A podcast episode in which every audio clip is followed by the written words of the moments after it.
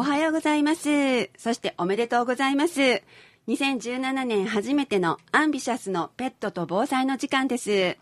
いつもワンポイントレッスンということで、一つのキーワードをもとに防災についてちょっと考えていきたいなと思っています。今日のキーワードはいつもはペットについてなんですけれどもあの私たちが訪問している施設さんっていうことで施設の防災っていうことについてもちょっと考えていきたいなと思ってます。えー、今日ゲストをお迎えしておりまして、えー、私たちがあのいつも行っているホスピス病院薬師山病院の市長の伊藤陽子さんをゲストにお迎えしています。よろしくお願いします。こんにちは。よろしくお願いいたし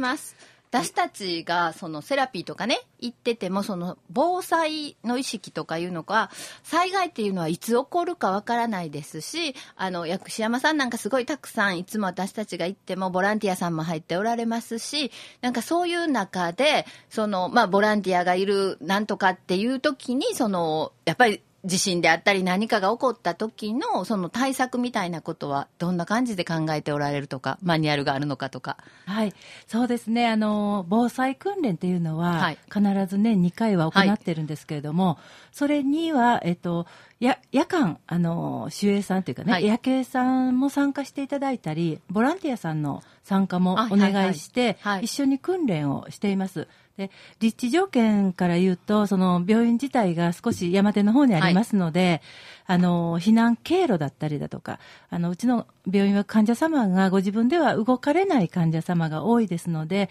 どのような経路でどのような方法を使って外へ避難するかっていうシミュレーションなんかも、その防災の訓練の時に行ってます。なるほど。そうしたらやはりいろんな時間帯にやるっていうことを心がけておられるっていうことですね。設定が夜間だったり、はい、あの、お昼であったり。お昼だったり っていう、もう、そうですよね。はい。設定を決めて、あの、その都度違うことを行ってます。はい。私たちもね、あの、ボランティアで、あの、その、ドッグセラピーっていうことで、施設さんあちこち行かせていただくんですけれども、去年も秋10月ぐらいに、あの、北の方の北山病院というところで、あの、ドッグセラピーを行ってましたら、そのセラピーの最中に、あの、持ってるそのそこに貼る人多分全員の携帯の緊急地震速報が鳴り響きまして びっくりしますよね。びっくりしたら、あの鳥取のあの地震だったんですけどもその施設さんはやっぱりやっぱ病院っていう施設もあってやっぱり耐震がねしっかりしてるのか揺れは私たちは感じなかったんですけれどもやっぱりもうあの音が鳴り響くとみんなえ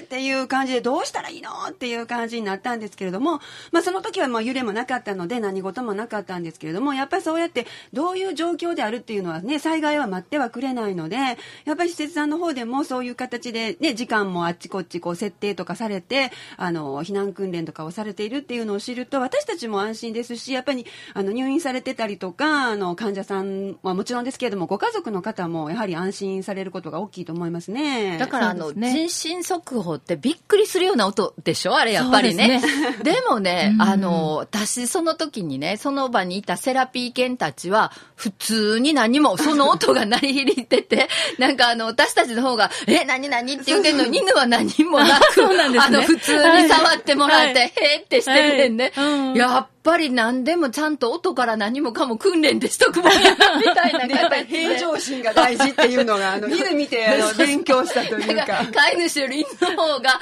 いかなる時も平常心っていう感じで。そうですよね。だからやっぱそうやって、あの、施設さん、やっぱ病院とか、まあ学校とかね、そんなんとかももちろんなんですけども、そうね、そうやって、あの、ね、よくあの、町とかでも、私たちの住んでる町とかね、自治会とかでも、避難訓練をしてるんですけれども、そうやってやっぱ時間帯を変えたりとか、状況を変えたりっていうふうにするのってすごく大事ですよね。そうですね。で、ね、やっぱりあの、その地震のいろんなあの対策とかいろんなこととかの勉強会とかいろんなことがね、開催されてると思うので、やっぱりそういうとこは出向いて、いろんな方のお話は聞いて、自分なりに、自分とこだったら、こうやからああかなみたいなところは常から考えるっていうことはね、ねやはり大事ですよね。シミュレーションしておくことが、あの、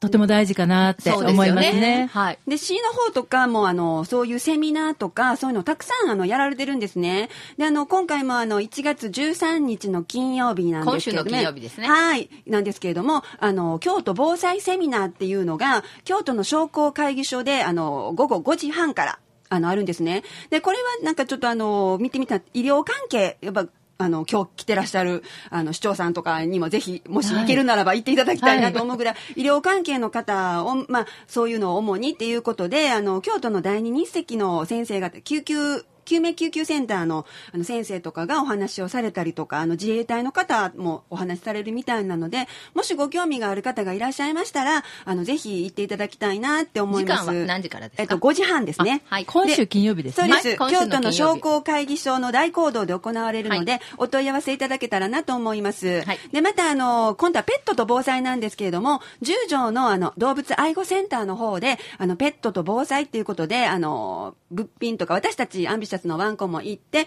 いろんなあのお話とか、うん、あとちょっとデモンストレーションなんかもしますので、あのペットを連れてか、いらあの連れてっていうか飼ってらっしゃる方はぜひあの来ていただけたらなと。1月14日土曜日の、はい、はい、10時から11時半までの金曜日土曜日と。はい、はい、はい、ぜひ皆さんこちらの方もよろしくお願いします。よろしくお願いいたします。